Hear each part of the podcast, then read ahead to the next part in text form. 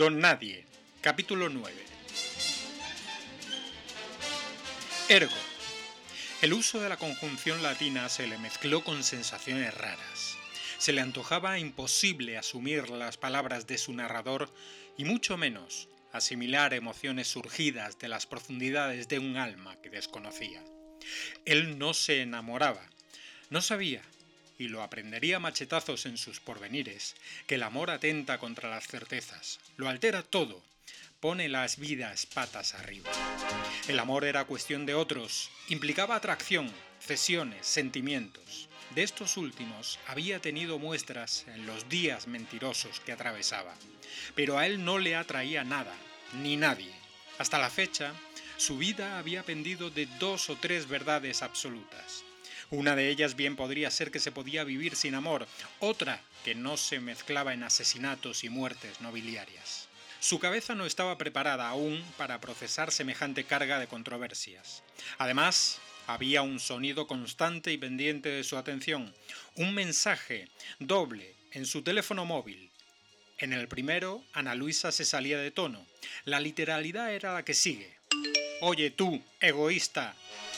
Al anterior le sucedía un segundo mensaje, de nuevo con Ana Luisa en el papel de emisora, transmitido sin exabrupto ni protocolo. Te esperan en la oficina.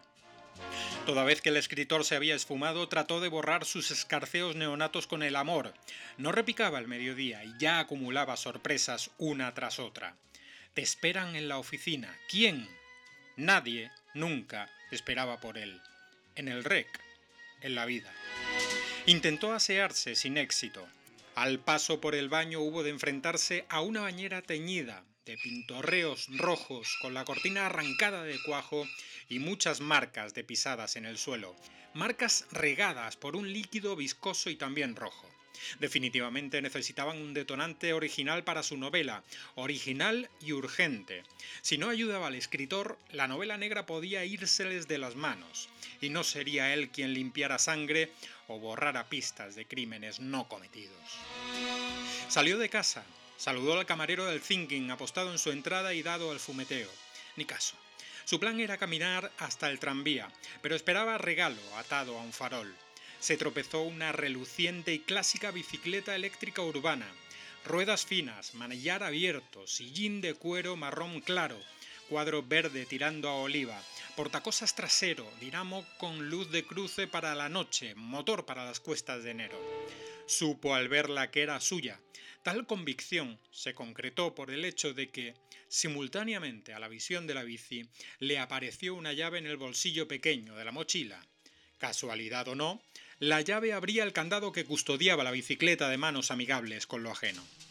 Montó, titubeó unos segundos, echó pie a tierra un par de veces. En poco cogió ritmo de pedaleo y serpenteó con agilidad. Disfrutó del aire en contra y la atención plena en el manejo. Se lanzó con destino a la jornada laboral. La ciudad irreal le presentó un carril apto para ciclistas, separado del tráfico, protegido de golpes. Irreal, sin duda. Apenas tardó unos minutos en llegar a las oficinas del REC. Al entrar, casi tropieza con un tipo de pelo y cara blancas que salía del registro con prisas. Atendió poco o nada al individuo, porque los colores lo inundaron. Los mostradores habían desaparecido, los tablones de anuncios con avisos del siglo anterior también.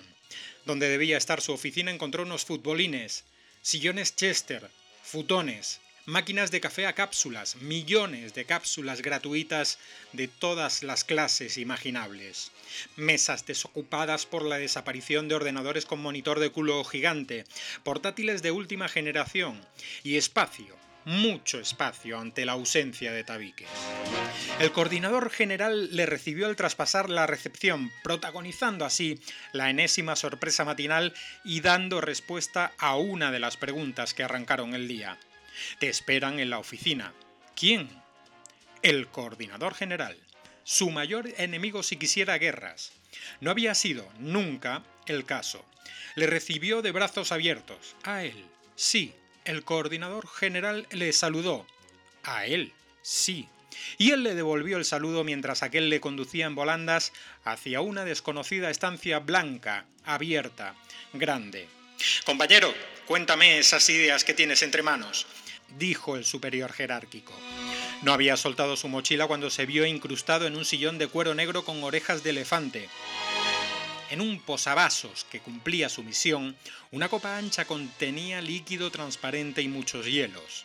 Enfrente, su eterno enemigo, cruzado de piernas, repanchingado sobre su sofá, apremiaba el discurso del empleado. Ideas. Sin querer le vino a la mente aquello de el fútbol es así, otro de los lugares comunes del mundo. No hay rival pequeño, somos 8 contra 8 o son 10. ¿Qué sabía él de pelotas? Proyectos, estrategias, actualizaciones, sí, tienes ideas, eso dicen. Desembucha. No era de improvisar. Tampoco nunca había tenido ocasión, pero se sabía de memoria el proyecto que guardaba encajonado desde la génesis de los tiempos. Y sintió una mano invisible que le empujaba al abismo. Cogió impulso y habló del tirón sobre la importancia de la actualización de metodologías, a continuación siguió con la simplificación de procesos burocráticos ordinarios. Pudieron ser horas las que empleó sin respiro en exponer la importancia de centrar esfuerzos en dar el mejor servicio a la ciudadanía. Para ello delineó unos ejes básicos. Tecnología, automatización, almacenajes en línea, toma de decisiones en equipo, digitalización de alto impacto, capacidad de disrupción, conectividad, procesamiento de lenguaje natural. El ciudadano es nuestro único cliente, debemos protegerlo. Los trillones de millones de datos que almacenamos desde tiempos remotos no pertenecen al Estado, sino a los dueños del Estado, los contribuyentes. Sus datos son suyos y de nadie más. Esos datos, personales o agregados, son recursos, generan dinero. Ese dinero es de las personas. La palabra no es sencilla. Anonimizar esa es la base sobre la que debemos trabajar los sistemas de protección ciudadana. Debemos ser mineros y picar piedra sobre nuestro caudal numérico. Nos enfrentamos a los desafíos que nos presenta la era de los números. Apunta algunos conceptos. Correlación, regresión, patrones ocultos. Hoy ya no es hoy. Estamos en plena revolución camino de mañana. La transición es continua. Es nuestro deber aceptarla y adaptarnos a los cambios que traerá. Hagamos lo que sea para adaptar nuestras vidas a la tecnología que nos inunda, sin miedo al fracaso. Seamos productivos con él, aprovechemos sus enseñanzas, las lecciones que nos dejan los errores de cada día. Sobre la marcha sintió que lo sabía todo. Debemos positivar el engagement entre la persona y la administración pública, escupió, e integrar en el negocio la inteligencia artificial con un profundo sentido de la ética. Le salieron sin control conceptos como minería de datos, algo de lo que no sabía que sabía.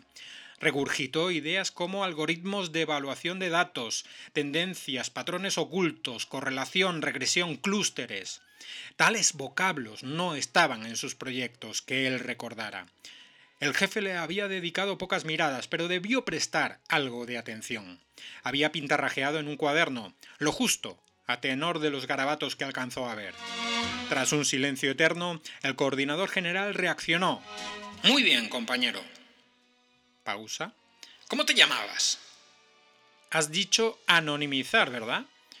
Otra nota en la libreta. Y adiós. Fin de capítulo.